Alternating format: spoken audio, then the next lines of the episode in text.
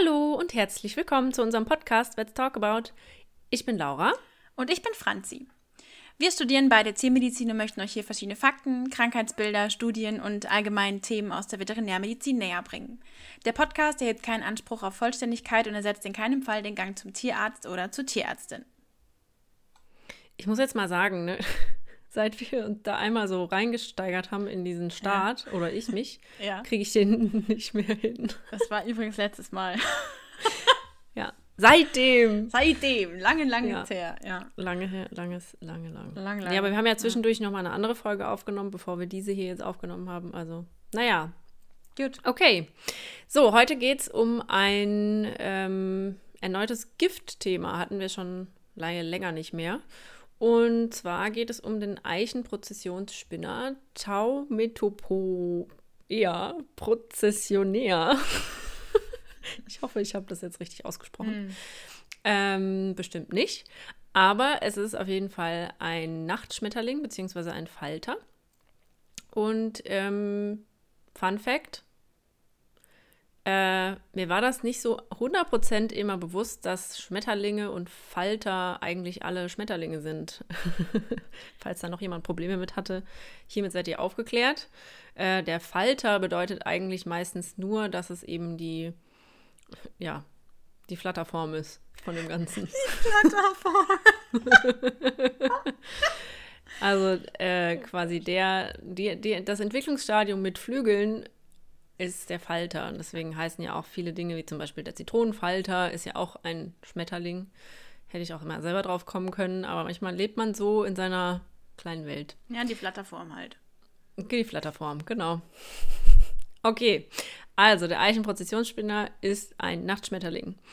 Und warum wollen darüber, wollen wir darüber sprechen? Weil die Larven ein echtes Problem für Mensch und Tier darstellen, hat man ja vielleicht auch schon mal in den Medien mitbekommen oder eben in der einen oder anderen Tierklinik.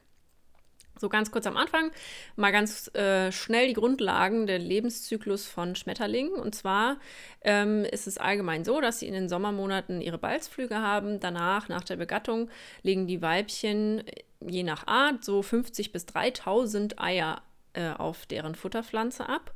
Und da entwickeln sie sich dann äh, zum Larvenstadium, also der Raupe.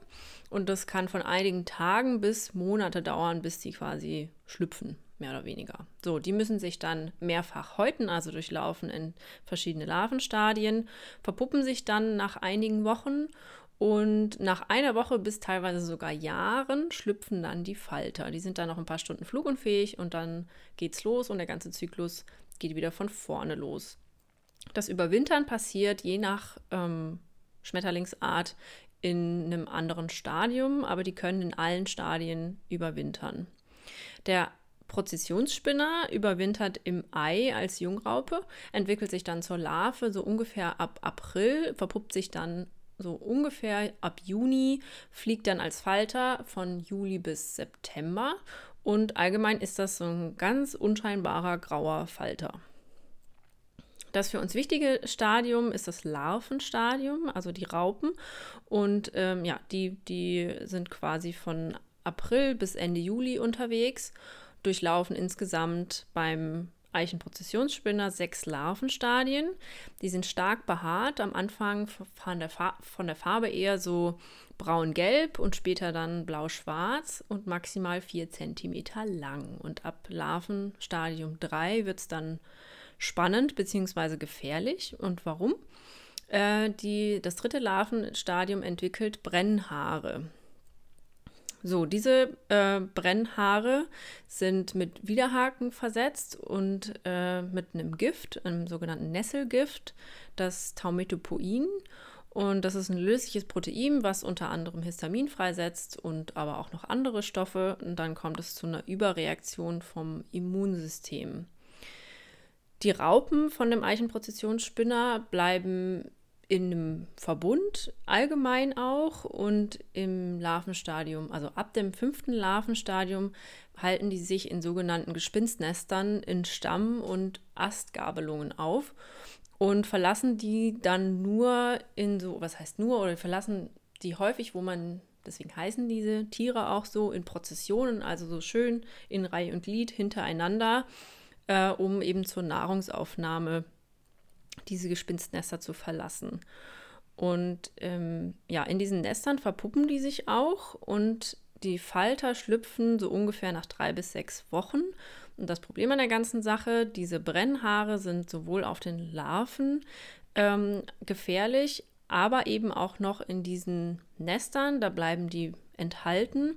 Und ähm, ja, die Nester können da oben an dem Baum jetzt relativ wenig anfangen, aber die können halt eben auch verweht werden, die können runterfallen und dann können die wirklich noch sehr, sehr, sehr lange gefährlich werden für unsere Haustiere, für aber auch teilweise für Wildtiere oder eben auch für den Mensch. Genau. Und das muss nicht immer nur mit dem direkten Kontakt passieren, wie Laura eben schon gesagt hat.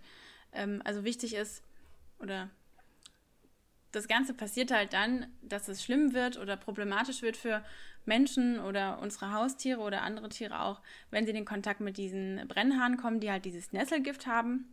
Und beim Hund äußert sich das zum Beispiel so, dass im Maul kann es zur Entzündung der Zunge kommen, die Zunge kann anschwellen, es kann Nekrosen auf der Zunge geben oder aber auch Ulcerationen an oder unter der Zunge. Die Augen können auch mit betroffen sein, die Bindehaut äh, entzündet sich, die Hornhaut kann entzündet sein. Ebenso sind Entzündungen im Bereich der Augenlider festzustellen. Und es kann auch zu einer Verletzung der Hornhaut kommen, also zu einem Hornhautulkus. Das Ganze hört sich nicht nur schmerzhaft an, das ist auch wirklich sehr schmerzhaft. Und ähm, wie Laura ja eben auch schon gesagt hat, das Ganze basiert auf einer Überreaktion des Immunsystems. Im Körper bilden sich dann Antikörper-Antigenkomplexe und Dadurch bilden sich dann kleine Blutgerinnsel, die dann die Gefäße verstopfen und das führt dann zu Nekrosen, also zum Absterben von Gewebearealen.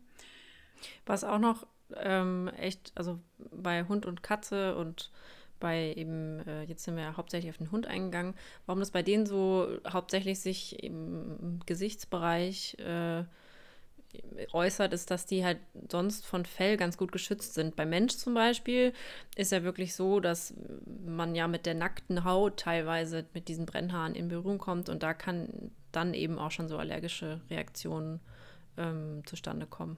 Genau. können dann da zustande kommen. Ja.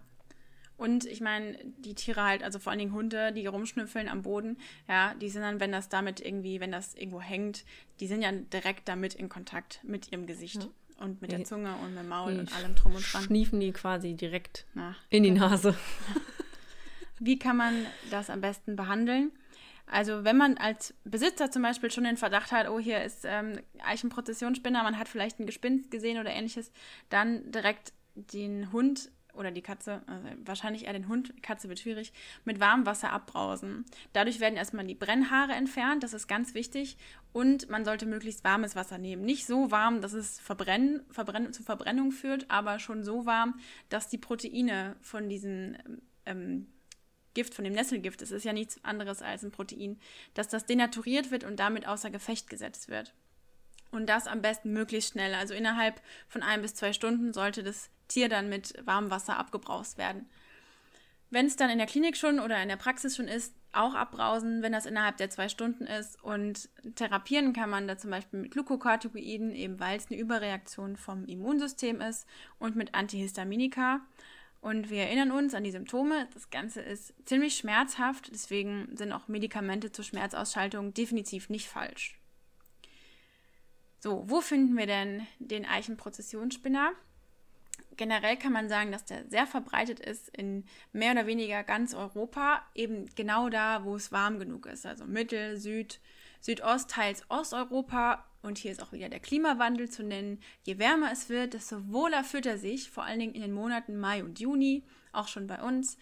Und wie man es aus dem Namen schon rauslesen kann, der Eichenprozessionsspinner hat eine kleine Vorliebe für den Baum, nämlich die Eiche. Den findet man in Wäldern, aber es können auch einzelne Eichen befallen sein. Wenn jetzt nicht so viele Eichen da sind und da Nahrungsknappheit für den Eichenprozessionsspinner herrscht, dann können die auch mal auf andere Bäume gehen. Also Priorität 1 ist die Eiche, aber was anderes geht auch. Die Verbreitung in Deutschland ist nicht überall gleich. Also es gibt in Berlin zum Beispiel ganz gute Bekämpfungsmaßnahmen. Die sind auch relativ effektiv und da kommt es zu einem starken Rückgang von dem Eichenprozessionsspinner. Bei einem ganz starken Befall kann der Baum auch durch den Eichenprozessionsspinner geschädigt werden und das sieht man dem dann auch an. Also der sieht einfach ungesund aus. Die Bretter, Bretter, mm. die, die Blätter sind so angenagt und es sieht einfach, ist kein, kein schöner Baum mehr. Ja. Genau, und äh, dann kommen wir auch gleich zur Bekämpfung, weil da gibt es nämlich einen kleinen Unterschied zwischen äh, einem Wald beziehungsweise eben im Forst als Pflanzenschutzmaßnahme.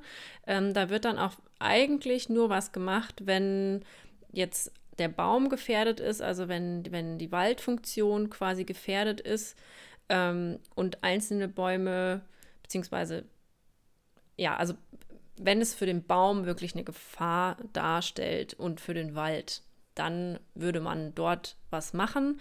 Anders ist es auf gemeinschaftlich genutzten Flächen oder eben an Wegrändern oder irgendwie so.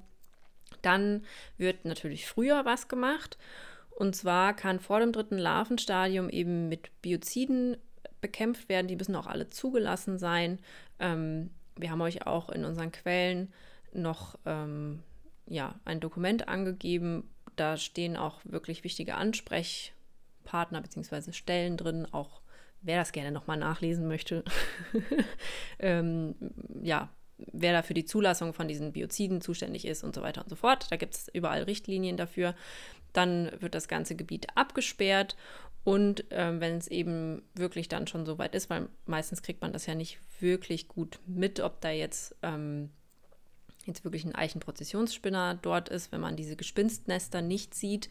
Wenn es dann aber dann soweit ist, dann kann man auf jeden Fall noch andere Schädlingsbekämpfungsmaßnahmen ergreifen. Das passiert dann durch spezielle Firmen, die können diese Gespinstnester absaugen, dass die Brennhaare eben entfernt werden. Das Ganze sollte auch in vollständig abgeschlossenen Schutzanzügen passieren, mit Atemschutz. Das heißt, auch da einfach mal für sich selber äh, Notiz machen, wenn man sowas sieht nicht einfach irgendwas machen, nicht mit einem Wasserstrahl reinspritzen zum Beispiel oder auf die Idee kommen, das verbrennen zu wollen, weil mhm. das kann eben dazu führen, dass diese Brennhaare eben verbreitet werden und man selber auch noch Schaden nimmt an dem Ganzen. Ja, beim also das sollte man ja bei Mantis ist ja, bei ist ja auch noch so, dass das auch noch ähm, Atembeschwerden machen kann. Also da ist es wirklich auch mal noch eine. Genau, wenn das in die Spur. tiefen Atemwege mhm. geht, also das kann richtig, richtig fies werden.